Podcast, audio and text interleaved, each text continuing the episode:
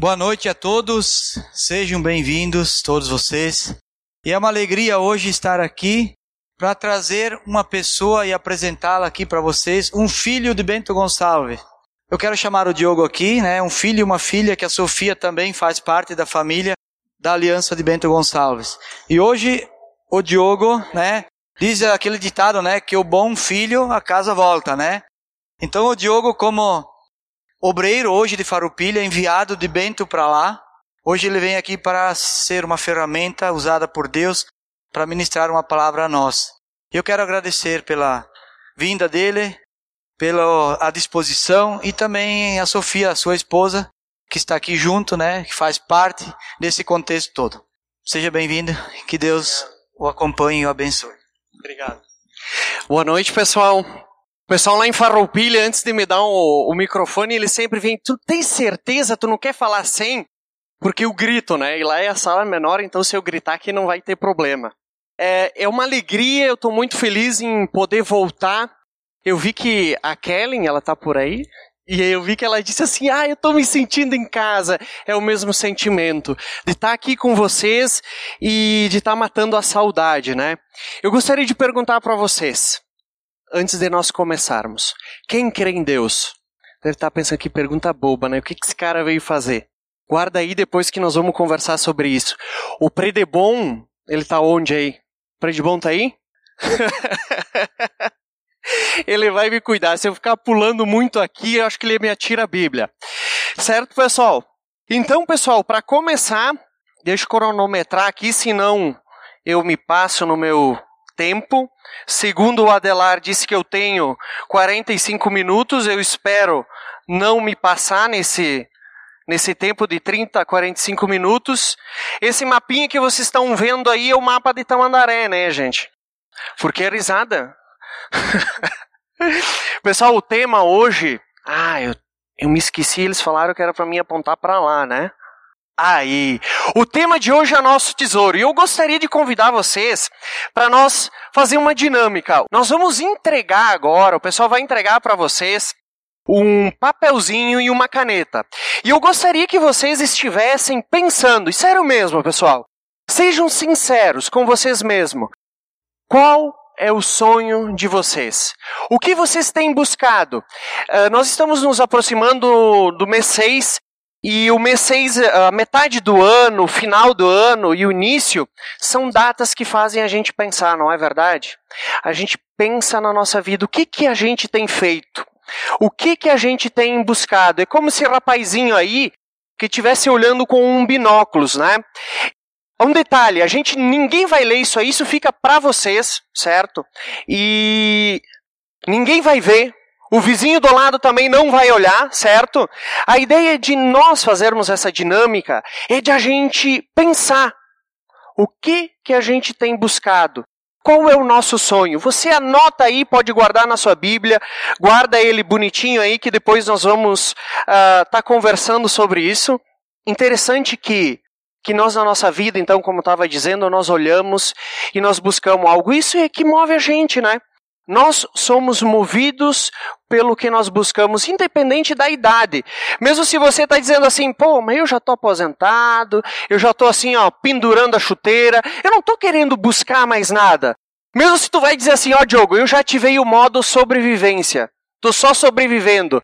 Mas você está buscando alguma coisa que é sobreviver, não é verdade? Então, pessoal, eu gostaria que vocês pudessem realmente estar sendo sincero com vocês. Isso é muito importante para a gente ter compreensão do que Deus quer falar para nós a essa noite. Dá uns minutinhos aí para vocês uh, estarem escrevendo. O texto base para hoje à noite, pessoal, está lá em Mateus 13, então, conforme vocês vão escrevendo aí, a gente vai abrindo as nossas Bíblias em Mateus 13. Estou um pouco nervoso, acho que eu vou falar tudo em 10 minutos, né? E eu pensando que ia passar dos 45. Mateus 13, 44 até o 46. Mateus 13, 44 até o 46. Então, nesse texto, nós temos a parábola do tesouro escondido e a parábola da pérola de grande valor. Vamos ler? O reino dos céus é como um tesouro escondido num campo. Certo homem, tendo encontrado, escondeu-o de novo e então, cheio de alegria, foi e vendeu tudo o que tinha e comprou aquele campo. 45. O reino dos céus também é como um negociante que procura pérolas preciosas. Encontrando uma pérola de grande valor, foi e vendeu tudo o que tinha e a comprou. Vamos orar? Senhor Deus, nós estamos diante da tua palavra, Senhor Jesus. Que tu possa, Senhor Deus, estar tá se revelando, falando aos nossos corações, Pai. Não sou eu que estou aqui na frente, Pai, mas é a tua palavra que vai ser exposta, Senhor Deus. E eu sou pecador, Pai. Um pecador, Senhor, que necessito nesse momento, Pai, da tua sabedoria, Senhor, da tua condução, que o Senhor possa estar tá me usando, Deus. Também, Jesus, eu te peço que o Senhor possa estar tá quebrantando os nossos corações, Deus, para que nós possamos estar abertos a ouvir a tua mensagem, Senhor Deus. Que quando nós somos confrontados com a tua palavra, a nossa vida muda, Deus. O teu espírito muda a gente, Senhor. E que assim possa ser, Deus, que nós possamos, Deus, mudar, ser mudados, Pai, conforme a tua vontade, Senhor Deus. Esteja, Senhor, levando os nossos pensamentos cativos a ti, Deus. Que as coisas do mundo, as coisas lá fora, fiquem lá, Senhor Deus. Que nesse momento, Pai, nós possamos ser teus servos, Pai, e entender qual é o teu querer para as nossas vidas, Senhor. Te agradeço por esse momento especial, Pai. Em nome de Jesus. Amém. Pessoal, voltando um pouquinho antes aqui, Mateus, no, no, no capítulo 13, então ele vai começar uma sequência aqui de parábolas. Sete parábolas, né? Então ali no 13 a gente vai ter como início a parábola do semeador. E até eu deixo um desafio, vocês podem durante semana e segunda, lendo uma parábola todo dia e meditando em cima dela. São parábolas que se referem ao reino. Interessante que aí no 13, 10, e os, o Jesus então tinha uma grande multidão que estava seguindo ele, né? E aí Jesus se afasta para falar com a multidão. E no versículo 10 aí ele então conta uma parábola e no versículo 10 ele diz: Os discípulos se aproximaram dele e perguntaram: Por que falas para o povo em parábolas, por parábolas? Aqui tem uma coisa que a gente às vezes pensa, né, que Jesus falava por parábolas para facilitar. E na verdade, na verdade não é bem assim. É o cumprimento de uma profecia em Isaías 6, 9 e 10, que diz, tendo olhos, e mais a seguinte aí nos, nos próximos versículos vão dizer, tendo olhos, e, e, vendo, não conseguem ver. Tendo ouvidos, ouvem, mas não conseguem ouvir. Eu fico pensando assim: uma multidão que seguia Jesus. Uma multidão que se aproximava de Jesus, mas não queria entender qual era o real sentido do reino dos céus. Não queria entender realmente o que Jesus veio dizer, o que, que Jesus veio pregar ou falar naquele momento. Eles estavam em busca do quê? De um grande mestre, de um homem sábio, de um homem que sabia falar bem, e de um homem que podia fazer milagres. Alguma coisa diferente hoje que nós vemos nas megas igrejas por aí? Um cara que fala bem, um cara que promete milagres e um cara que arrasta multidões. Mas na verdade, eles, aquela multidão, ela não estava interessada no que Jesus queria falar. Então Jesus, para que se cumprisse o que fora dito para os profetas, ele fala em parábola. Mas é legal que os discípulos se aproximavam e algumas parábolas Jesus explicava. E a riqueza dessas parábolas, ela é realmente algo sobrenatural. Então, Jesus conta a primeira parábola depois, da, da primeira palavra do semeador, aí depois ele explica, depois vai para a parábola do joio, depois do grão de mostarda e do fermento, explica então a parábola do joio, e aí ele chega no nosso texto, na penúltima parábola, que é a parábola do tesouro escondido e da pérola de grande valor. Três versículos que eu quero trabalhar essa noite com vocês, e são três versículos que eles vão falar muito ao nosso coração. Se a gente tiver com o coração aberto para ouvir. Pessoal, vocês já se perguntaram? Eu gosto dessa imagem porque é uma imagem de pessoas uh, carregando a cruz. E e uns ajudando os outros, e essa imagem está na praia, né? A gente nunca remete praia com carregar cruz, né? Vocês já se perguntaram por que, que é tão difícil? Eu agora, nesse período que eu estou em Faropilha, tenho tido a oportunidade de conversar muito com pessoas, de conhecer novas pessoas, de poder falar do Evangelho para essas pessoas. Vocês já se perguntaram por que, que as pessoas têm tanta dificuldade de entregar? E aliança? Eu sou apaixonado pela aliança bíblica. É uma igreja séria, honesta, não perfeita, mas que procura pregar um verdadeiro evangelho. Eu, o primeiro dia que eu vim, ainda era o Fábio que pregou, né, Fábio? Nunca me esqueço. Foi amor à primeira vista. Uma igreja diferente, que realmente se preocupa em pregar o evangelho. E eu lá em Faropilha, gente, a, a dificuldade que as pessoas têm. É interessante, assim, ó, nós começamos um grupo foi final de fevereiro, mais ou menos. O, a proposta daquele grupo era para começar de uma faixa de, de idade de 18 até 35, certo? Um, um, grupo relativamente de jovens, jovens mais maduros. Nós começamos com três pessoas e agora nós estamos mais ou menos com 16. Pá, que legal! As pessoas elas não conseguem entender o verdadeiro sentido do reino dos céus. Você vai pensar 16 pessoas. Que legal, glória a Deus por isso, mas sabe qual que é o problema? Essas 16 pessoas parece que elas estão com um pé lá e um pé aqui. 16 jovens com um potencial e foi apresentado o evangelho.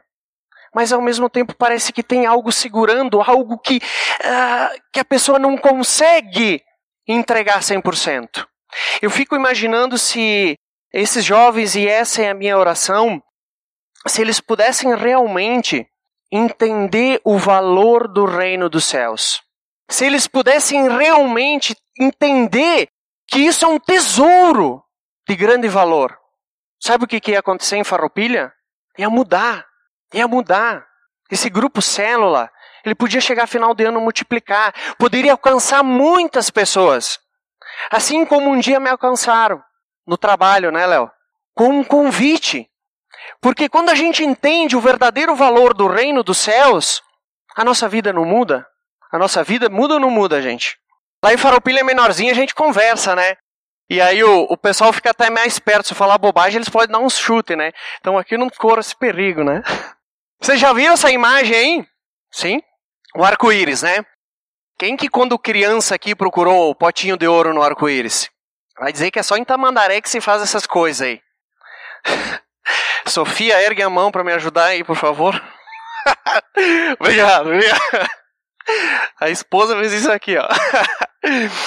Pessoal, sabe o que, que é legal? Que nós desde criança nós buscamos um tesouro. Eu lembro que quando nós era gurizinho em Tamandaré, nós tinha a nossa turminha aí que se chovia jogar bola e aí se saía o arco-íris, o que que nós fazia? Nós corríamos atrás do arco-íris. Por quê? Nós queríamos achar o que, que tinha no final do arco-íris? Um pote de ouro. E se a gente encontrasse aquele pote de ouro, aí sim a gente ia ser feliz, a nossa vida ia estar realizada. Criança, né? Vê se pode. E você sabe que é, quando a gente cresce e se torna adolescente, a gente não muda. A gente está em busca do nosso pote de ouro. A gente está em busca do nosso tesouro. E aí vocês vão pensando no que vocês escreveram. Continuamos buscando esse tesouro. A fantasia sai, né? Que tu não vai achar lá uns gnomos, dar um chutinho nele lá e pegar um pote, né? Isso não existe. Mas nós transferimos o nosso pote de ouro para os nossos sonhos, para as coisas que nós buscamos, pela nossa carreira profissional, por algum talento, a gente acaba buscando. E quando nós colocamos esse objetivo, ele não guia a nossa vida. Eu nunca vi um engenheiro, um arquiteto, se formar e ganhar um diploma e ficar em casa. Se tiver, me avisa aí que eu vou querer fazer também. O que que essa pessoa que almeja, que deseja ter um diploma, ter uma carreira, o que que ela faz? Ela corre atrás, vai em busca, porque ela deseja isso, porque ela quer ter isso. Sabe qual que é o problema da nossa sociedade hoje? É que a graduação não está boa, porque já tem muita gente com graduação superior. A gente vai para pós, mas aí a pós também já, ah, eu preciso me destacar, mestrado, doutorado, e a gente passa a vida buscando. E aí se você talvez não optou por essa, uh, por essa, tô caminhando demais aqui, daqui a pouco o pessoal vai ficar tonto, né? Quem não optou por estudar, vou trabalhar. Então, ó, trabalha, trabalha, trabalha, trabalha, trabalha. Ou vai ter uma empresa, então se dedica. Não para nunca. Não é assim? Porque a gente não está na busca. Nós não estamos buscando, na verdade, esse tesouro. Só que mudou o nome. Mudou a maneira. E às vezes a gente passa uma espiritualizada em cima do negócio. Por isso que eu pedi para você ser bem sincero com você mesmo. O que você tem buscado? A gente dá uma espiritualizada nessa, nesse negócio e não, estou fazendo para Deus também. E a gente passa toda a nossa vida envolvida nessas coisas. Sabe qual é o pior? Eu estou usando o exemplo desses jovens, né? Porque vocês não conhecem eles, né? Eles não sabem o que eu estou falando. Ninguém passa a gravação lá, né? o Adelar pode deixar mais tranquilo. Diz, pá, Adelar, vou ficar nervoso. Ele, não, tu vai ver, depois tu vai ouvir tua gravação. Eu disse, vai gravar. Pessoal, essa, essa, essa turma aí, esse grupo célula, sabe qual é o maior problema deles? Não tem tempo. Eles encontraram o evangelho, eles até dizem, bah, esse negócio de Jesus aí, massa, hein? Tô gostando, vou participar do célula. Pai, muito entendi. E eu digo assim, às vezes eu pergunto, mas tu entregou a tua vida? É claro, eu entreguei. Eu gosto, eu achei fantástico. Mas sabe qual que é a, a, a queixa deles? Eu não tenho tempo, Diogo. Engolidos pelo mundo. Não tem tempo. Não tem tempo para discipulado. Não tem tempo para ler a Bíblia. Não tem tempo para orar. Recorrências é, é a maior reclamação que tem. Não tem tempo para orar, não tem tempo para ler a Bíblia, não tem tempo para discipulado e, pô, mas tem célula e celebração, vou ter que escolher uma, as duas não dá. Aonde é que está o tesouro? Onde é que está o tesouro? Sabe? Eu fico pensando, se esses caras que eu amo tivessem entendido que o verdadeiro tesouro está em Cristo, não ia acontecer uma revolução em Faropilha? Eu tenho certeza que ia. 16 jovens impactando uma cidade, pregando, evangelizando, buscando o reino dos céus. Eu tenho certeza que ia acontecer um avivamento. E aí, Jesus vem então e conta essa parábola. Vamos lá para o versículo 44. Nesse capítulo 13 aqui, Jesus ele falou, tem umas quatro ou cinco vezes que Jesus diz assim: o reino dos céus é como. Então Jesus usa uma metáfora para ele explicar o reino dos céus. 44. O reino dos céus é como um tesouro escondido no campo. Certo homem, tendo encontrado, escondeu de novo, então, cheio de alegria, foi, vendeu tudo que tinha e comprou aquele campo. Para a gente entender uma, uma, uma questão cultural, certo? Quem é o camarada que vai esconder um, um. Quando eu li a primeira vez, quem é o camarada que vai esconder um tesouro num campo, embaixo da terra, né? Mas antigamente você botava onde o dinheiro? Que não tinha banco perto aí. Caixão? Eu fiquei assustado, digo, meu Deus. aí vai ter gente escavando no cemitério, né? no colchão. No colchão. O pessoal não escondia o dinheiro lá? Então não é tão diferente, né? Só que naquela época, na Palestina, o que que acontecia? Havia muitas guerras. Hoje lá continua os caras assim mandando bomba para cá, bomba para lá, né? Mas era um, um, território que se você tinha que, tu tinha uma riqueza, você tinha um tesouro, para você guardar o melhor local era onde? Encontrava lá um lugarzinho próximo à sua casa, sua propriedade, cavava, enterrava e deixava ele ali. E se dava alguma guerra, ou se dava qualquer, sei lá, briga com o vizinho, lá, alguma coisa assim, o teu, o teu tesouro estava guardado. Agora, o texto não fala quem era esse homem, diz que um homem, certo? E não diz a quem pertencia esse tesouro. Provavelmente o cara já tinha sumido ou falecido aí por causa das guerras, e essa pessoa eu imagino que estava trabalhando. E ali, quando ele estava trabalhando, ele bate com a enxada lá, pá, Opa, tem alguma coisa diferente, não é pedra aqui. Vai lá, mexe, acha um baú cheio de ouro. Um tesouro. Imaginável o preço desse tesouro. Sabe por que esse tesouro é valioso? Sabe por que o preço desse tesouro é inimaginável? Vamos lá, me ajudem, gente. Sabe por quê? Porque o que, que ele fez, esse cara? O que, que ele fez?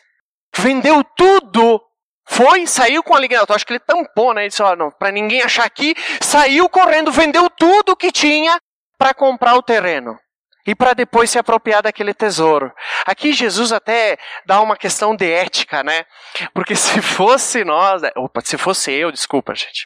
Se fosse eu, eu achava aquele tesouro, eu botava embaixo do braço e achado não é roubado, né? Aqui Jesus ainda diz pro camarada, ó, seja ético e honesto. Vai lá e vende tuas coisas e compra o terreno. E aí tu se apropria do tesouro. Agora me diz, quando a gente encontra Cristo, a gente fica apaixonado. Meu Deus, eu encontrei Jesus. Que coisa maravilhosa! Isso é um tesouro precioso. Não é assim. Lembra da sua conversão? Eu fiquei apaixonado. Eu ia conversar com o Pedro, o Pedro, calma, calma. Fica calmo, guri. o Pedro vai me bater depois. eu estava apaixonado, porque eu tinha encontrado um negócio que para mim assim me rasgava o peito. Eu chorava, eu estava perdido, gente. Estava perdido. Estava em rota de colisão. A minha vida era destruição. E aí Jesus me encontrou. Todo mundo em casa ficou, ih, tá dando alguma coisinha aí, tá ficando louco. Os meus amigos, ixi, foi para a igreja. Ó, ficou louco. Porque eu achei o verdadeiro tesouro. Não é isso que esse texto está querendo falar para nós? 45. O reino dos céus também é como um negociante que procura pérolas preciosas. Encontrando uma pérola de grande valor, foi e vendeu tudo o que tinha e a comprou. Agora, a comparação que Jesus faz é como um negociante, um comerciante. As pedras, as pérolas, você tinha que procurar. De repente ir para a Índia, no Mar Morto, não sei aonde lá, que se procurava aquelas pedras. E quando tu achasse uma pedra de grande valor, tu estava feito. Porque as pedras, ah, essas pérolas, né, é, elas enfeitavam as roupas de reis. Então elas eram extremamente valiosas. E aqui diz que esse cara estava procurando. Eu fui achado né? Deus usou um colega meu de serviço. E esse meu colega, o Léo aí, né? Chegou, tem um grupo de jovens aí. Tu quer participar? Às vezes é mais fácil do que a gente imagina. E eu sou da categoria dos improvável, né, Léo? Eu sou da categoria dos improvável. Sabe o que o Léo pensava? Ixi, esse aí nem adianta. Tem jeito não. Mas vou convidar, né? Deus tá mandando fazer essas coisas. Mais ou menos assim, Léo. Não é que funcionou, né? Tem gente procurando. A mesma coisa com esse comerciante. E quando ele acha a pérola de grande valor, o que, que ele faz, gente? Quando ele acha a pérola de grande valor, o que, que ele faz? Me ajudem aí, estou sendo chato. Vende tudo e vai lá comprar aquela pérola. Eu fico imaginando os amigos desses caras. Você é louco, tu vendeu tudo para comprar um campo aí, para comprar uma pérola, mas isso não faz sentido. Não é assim? Quando a gente decide abandonar tudo, encontrar a pérola ou o tesouro de grande valor, e qual que é esse tesouro, gente? É o Evangelho, é Cristo. E todos nós encontramos, e se você está aqui e não encontrou, tenho certeza que tu está procurando. E você vai encontrar. E você vai encontrar. Sabe qual que é o problema, gente? Sabe qual que é o maior problema? Plano B. Já ouviu falar em plano B? É aquele negócio assim, bom, tá, tem Deus, né? Beleza, tem Deus, né? Então se eu morrer, eu tô com o meu lugar lá, mas eu vou ficar com o pezinho aqui. Entendeu? Eu vou construir o meu reino aqui, eu vou me preocupar com as coisas daqui, eu vou viver aqui e eu vou tentar ser rei aqui. Se dá uma zebra em tudo isso aqui que eu estou fazendo, eu estou com o pezinho lá. Plano B, o reino dos céus. E a gente vive com o pé no reino dos céus e com o pé nesse reino. Vai dar certo, gente? Não vai dar certo. Porque enquanto que a gente não der o verdadeiro valor para esse tesouro, quando a gente não entender o quanto que ele é precioso, a gente vai continuar dividido. Eu gostaria de voltar um pouquinho com vocês, algumas páginas aí. Deixa eu ver se eu botei isso. Mateus 6, 19 ao 24, eu quero ler rapidinho. Mateus 6. A gente volta umas páginas aí. Olha só que interessante esse texto. Não acumulem para vocês tesouro na terra, onde a traça e a ferrugem destrói, aonde os ladrões arrombam e furtam. Mas acumulem para vocês tesouro nos aonde a traça e a ferrugem não distrai, não não destrói. E onde os ladrões não arrombam nem furtam. Pois onde estiver o seu, aí também estará o seu, aí estará o seu coração. Os olhos são a candeia do corpo, se os seus olhos forem bons, todo o corpo será cheio de luz, mas se os seus olhos forem maus, todo o seu corpo será cheio de trevas. Portanto, se a luz que está dentro de você são trevas, que tremendas trevas são. Ninguém pode servir a dois, pois odiará um e amará outro. Ou se dedicará a um e desprezará o outro. Vocês não podem servir a Deus ou ao dinheiro. Gente, plano B, a gente vai viver assim. Uma hora preocupado aqui, uma hora preocupado lá. E às vezes eu fico pensando que nós temos a tendência a ser religiosos, sabe? A gente tem a tendência, apesar de Cristo ter nos libertado e da gente conhecer a Cristo, nós temos a tendência, sabe o que? Criar umas regrinhas. Se eu for no domingo, ok. Se eu fizer a minha oração de noite antes de dormir, ok. Se eu participar do célula, ok. E aí eu estou garantindo o meu, estou garantindo o reino dos céus. Não é mais ou menos assim? A gente, ó, beleza, então tá garantido lá o reino do céu, tô sendo uma pessoazinha boa, tô frequentando a igreja, tal, tal, tal, tal, tal, tal. Mas, ó, eu tenho muita coisa para fazer aqui também.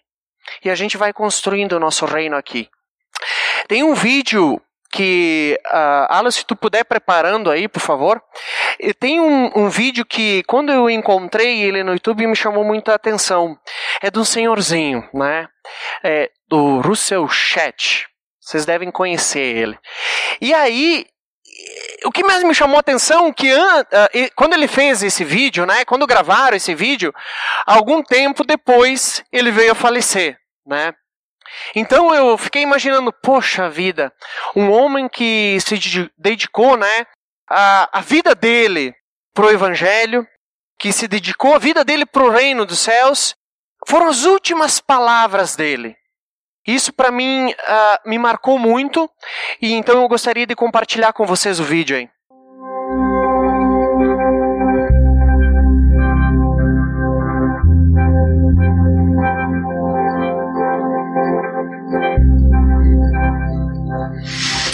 Graça e paz, irmãos.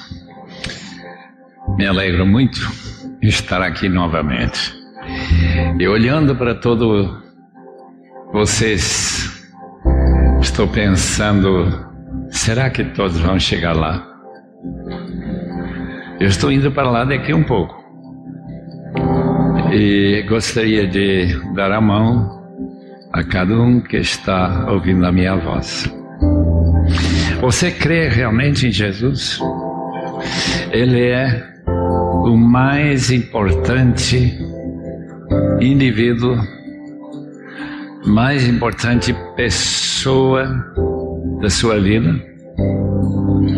Porque ele disse: quem ama mais mamãe, papai, esposa, filhos do que a mim não é digno de mim. Eu estive ouvindo essa, essa palavra esta manhã do Dr. Piper. Eu pensei, meus irmãos, será que nós seremos encontrados dignos de passar pela porta estreita que poucos encontram? Eu espero que sim. Ontem estivemos pensando sobre a grande esperança que a ressurreição de Cristo criou no coração do crente e destina ele para herança que não pode decompor-se, não apodrece, não murcha, não se macula e que a pessoa está guardada pela graça de Deus. Portanto, se você é crente de verdade hoje, a minha esperança é que você esteja lá quando eu apertar a mão, dizer graças a Deus você chegou.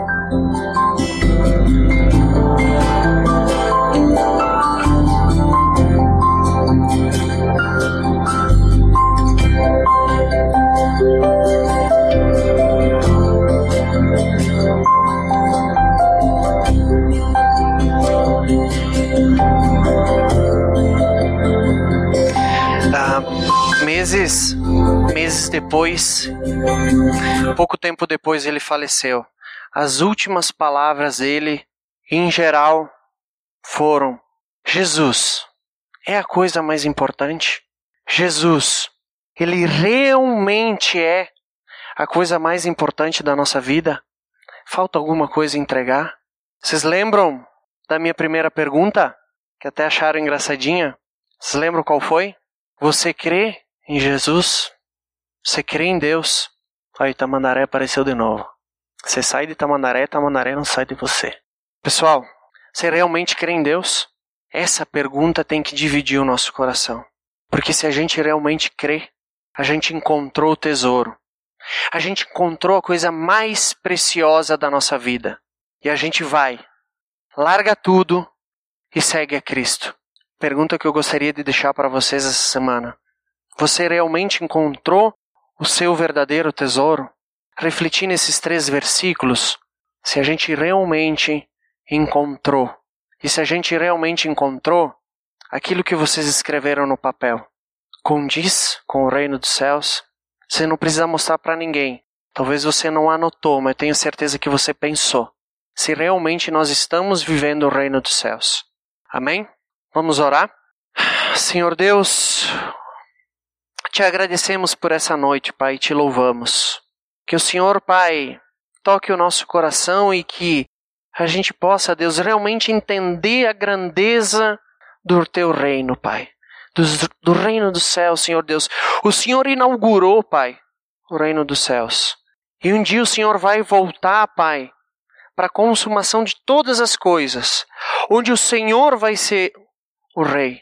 O Senhor é o Rei. O Senhor é o verdadeiro Rei, Pai. Que nós possamos entender isso, Senhor, e que a nossa vida possa mudar, Pai. Senhor, que a tua palavra confronte a gente essa noite, Deus. E que realmente a gente possa entregar, Deus. Se falta alguma coisa, Pai, se tem alguma coisa que ainda está atrapalhando, Deus. Se a gente não conseguiu, como diz na parábola, vender tudo, deixar tudo, Senhor Deus. Que o Senhor possa estar nos revelando o que, que falta deixar, Deus que nós possamos ter coragem, Deus, ousadia e viver o reino dos céus aqui, Pai. Senhor Deus, nos dá a direção para isso, Pai, que o Senhor fale aos nossos corações durante essa semana, Pai. Te agradeço, Pai, em nome de Jesus. Amém.